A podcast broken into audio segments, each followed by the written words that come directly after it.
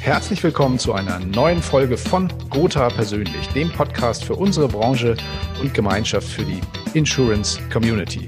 Mein Name ist Rainer Demski und als Gast in der heutigen Folge begrüße ich einen Mann, der gerade in diesen Tagen durchaus alle Hände voll zu tun hat, denn er ist Geschäftsführer der BBG Betriebsberatungs GmbH in Bayreuth, nicht nur Herausgeber der ASCompact, sondern ver verantwortet auch die größte Branchenmesse unserer Branche, ähm, nämlich die DKM.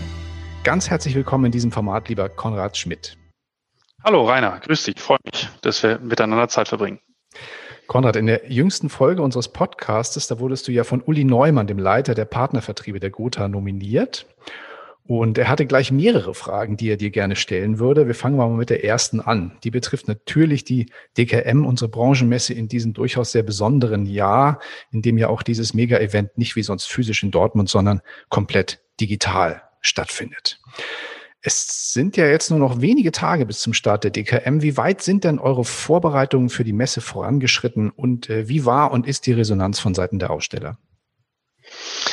Ja, also wir sind gut im Zeitplan. In der Tat ist das ganze Projekt, äh, wir wurden ja auch etwas ins kalte Wasser geworfen, wie die gesamte Branche und wie die gesamte Bevölkerung, ist dieser Zeitplan sehr anspruchsvoll. Aber ich glaube, es ist uns gelungen, in kürzester Zeit eine sehr, sehr gute Plattform auf die Beine zu stellen.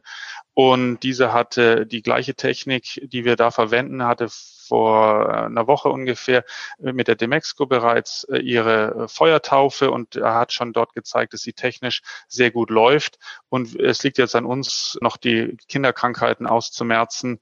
Und insofern, ja, wir sind jetzt in den letzten Zügen, was die interne Geschichte angeht und wollen dann relativ zeitnah die Aussteller mit ins Boot nehmen und dann auch die Fachbesucher. Das ist ein für alle ja ein Neuland. Insofern müssen alle angebordet werden und sich dann erst zurechtfinden in dieser neuen digitalen Welt, während ansonsten in Dortmund vielleicht viele schon immer wussten, ach, da ist der Eingang, da ist die der und der und so, da ist die Speakers Corner, da gibt's was zu essen.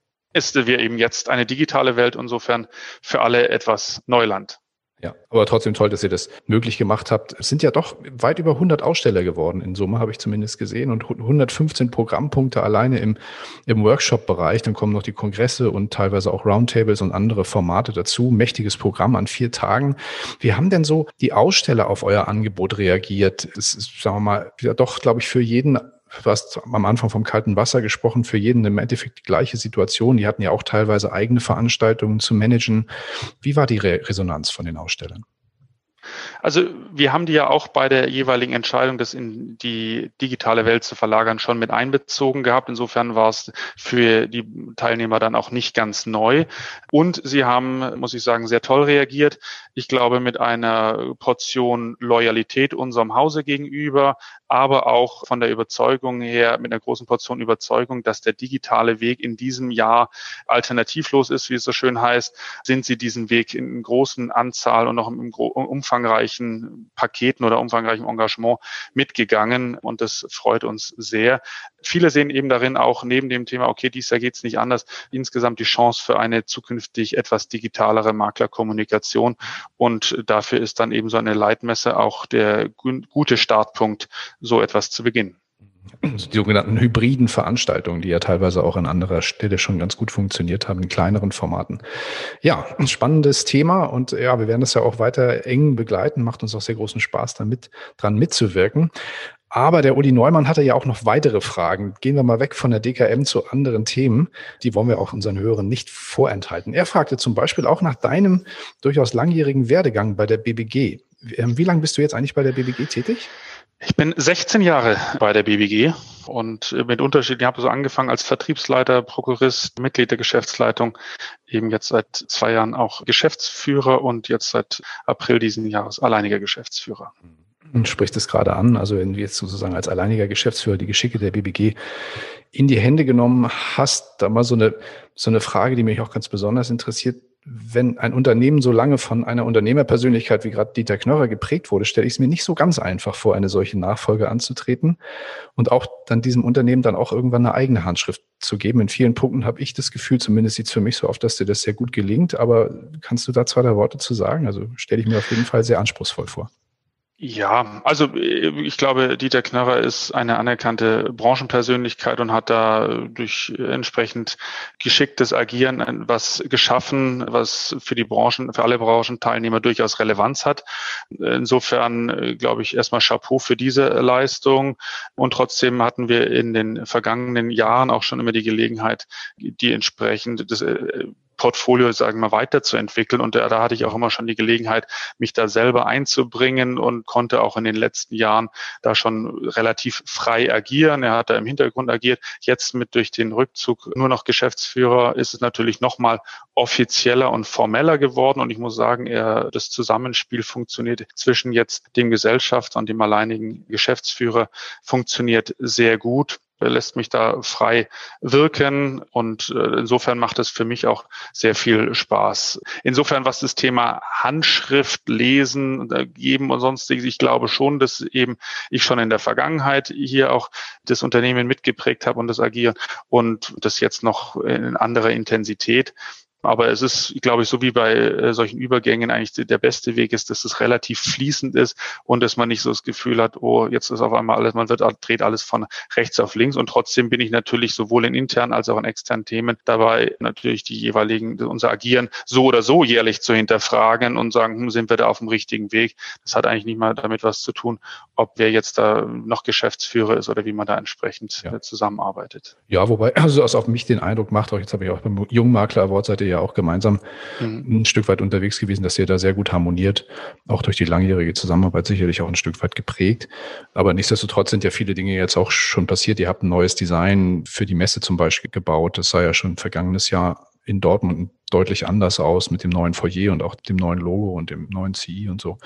Also da tut sich schon einiges, finde ich. Und jetzt das Digitale dazu. Was sind denn sonst noch so deine Pläne und Visionen für, ihr habt ja neben der DKM auch die AS-Kompakt. Wie, wie, wie sieht denn so die BBG in, in fünf Jahren aus? Ja, spannend, weil letztendlich ist natürlich auch noch schwer vorherzusehen, zu sagen ist gerade nach so einem Jahr, inwiefern sich das Informations- und Kommunikationsverhalten der Branche oder überhaupt der Bevölkerung ändern wird und was das für Auswirkungen auf uns haben wird. Ich kann nur letztendlich sagen, dass wir äh, auch aufgrund unseres sehr guten Netzwerkes, das ich ja auch weiter pflege und auch weiter vorantreibe, sehr nah an unseren Kunden, sowohl auf der Maklerseite, aber auch auf der Gesellschaftsseite sein werden und dadurch auch dann immer die jeweiligen Bedürfnisse sehr gut kennen kennen und uns danach ausrichten werden. Ich glaube, ähm, mit unserer Kommunikationswelt von Ascompact, die ja auch die Studien und, und ganz viele auch Events beinhaltet, natürlich mit einer Printpublikation, dass die auch in den nächsten Jahren noch weiterhin durchaus sehr große Relevanz haben wird. Also von der Warte gehe ich davon aus, dass es entsprechend so gut weiterlaufen wird. Und bei den unseren Veranstaltungen wird natürlich äh, spannend sein, inwiefern, du hattest es vorher schon angedeutet, die jeweiligen hybriden Events, wie die sich dann entwickeln wird. Da ist zum jetzigen Zeitpunkt vielleicht auch noch etwas früh, da etwas schon Konkretes sagen zu können. Aber natürlich werden auch unsere zukünftigen Veranstaltungen hybrid sein. Und trotzdem wird man auch merken, und das merkt, glaube ich, jeder in seinem Alltag auch, ist das persönliche Live-Gespräch, wo ich dem anderen direkt in die Augen gucken kann, man hat trotzdem nochmal an Wert gewonnen. Absolut, nehme ich auch ganz genauso wahr. Ja, nichtsdestotrotz gehen wir nochmal zu, zu einer privaten Frage über. Auch noch eine Frage, die Uli mir mit auf den Weg gegeben hat. Mhm. Er sagte, du siehst immer so fit, schlank und braun gebrannt aus, was ich durchaus bestätigen kann. Danke. Nun wissen, nun wissen wir ja alle, dass du durchaus mehr als eine 40-Stunden-Woche zu bewältigen hast. Wie schaffst du das eigentlich bei deinem engen Zeitplan und bei dem, was du da alles an Herausforderungen hast, dich körperlich so auf Zack zu halten? Also vielleicht auch da noch als Ergänzung zu meinem äh, Werdegang. Ich bin ja eigentlich Sportökonomie und Sportökonom und habe deswegen das, äh, habe insofern mal eine entsprechende Verbindung zum Sport äh, selber intensiv betrieben mein Leben lang. Und das ist für mich in der Tat auch ein wichtiger Faktor, auch wenn ich jetzt leider nicht mehr Volleyball und Fußball in der Intensität spiele. Aber die regelmäßige Bewegung und der Sport tut mir sehr gut. Einerseits, weil ich den Kopf frei kriege. Mittlerweile ist es leider nur noch eine zehn Kilometer Laufrunde jeden zweiten Tag. Aber ähm, äh, ja, äh, aber die, aber diese diese Zeit tut mir sehr gut, weil ich den Kopf frei bekomme, weil es mhm. mir körperlich sehr gut tut und weil ich dann auch mal, das sind ist dann nur die Zeit für mich. Ich habe ja noch zwei Kinder im Alter von ja. zehn und zwölf und die äh, wollen auch Aufmerksamkeit und das ist auch gut so und da freue ich mich. Das ist für mich auch übrigens rund um die Ausgeglichenheit ist die Familie für mich auch ein sehr sehr wichtiger Faktor, die mir da auch viel Ruhe und das gibt mhm. und auch etwas alles wieder relativiert, wenn man sich irgendwo hineinstresst. Jo, aber dann noch eine, würde ich mal sagen, durchaus herausfordernder Fitness-Tipp mit alle zwei Tage zehn Kilometer laufen. Das muss man auch erstmal auf die, auf die Beine stellen. Finde ich spannend. Gut, zum Schluss äh, unseres Podcasts wird ja auch immer der nächste Kandidat für Gotha persönlich nominiert. Wen würdest du denn ganz gerne für die, in der nächsten Folge hören und welche Frage möchtest du ihm oder Fragen möchtest du ihm mit auf den Weg geben oder ihr? Ja, also äh, ich würde gerne Basti Kunkel äh, nominieren, den ich ja über den Jungmakler Award kenne. Er ist für mich so ein bisschen der Inbegriff moderner Maklertätigkeit, finde ihn einerseits einen sehr sympathischen äh, Kerl, finde es aber auch spannend, seine, sein Multikulti-Hintergrund, hat ja eine Zeit lang von Mallorca aus gearbeitet, ist jetzt, glaube ich, in Deutschland wieder zurück.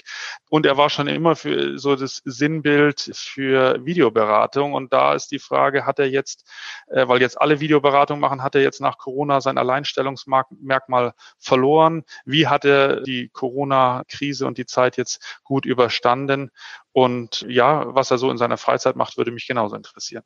Spannend. Ja, freue ich mich auch sehr äh, auf das Gespräch mit dem, mit dem Basti. Passt auch super rein, finde ich ja an dieser Stelle. Und vielleicht hat er ja auch sein, seine, sein, sein Alleinstellungsmerkmal ein Stück weit sogar ausbauen können mit der Videoberatung. Wer weiß. Schauen wir mal. Genau. Ja, dann bleibt mir nur noch dir und euch ein weiterhin, eine weiterhin sehr erfolgreiche Vorbereitung und dann natürlich auch noch erfolgreichere hoffentlich Durchführung der digitalen DKM 2020 zu wünschen. Auch wir sind ja dabei und auch schon sehr gespannt und freuen uns auf das digital persönliche Treffen dann ab dem 26. Oktober bei euch auf der Plattform. Konrad, alles Liebe, vielen lieben Dank für das Interview und wir hören uns bis bald. Vielen Dank, Rainer. Ich freue mich dann auf ein virtuelles Wiedersehen im Rahmen der DKM. Macht's gut, bleibt gesund.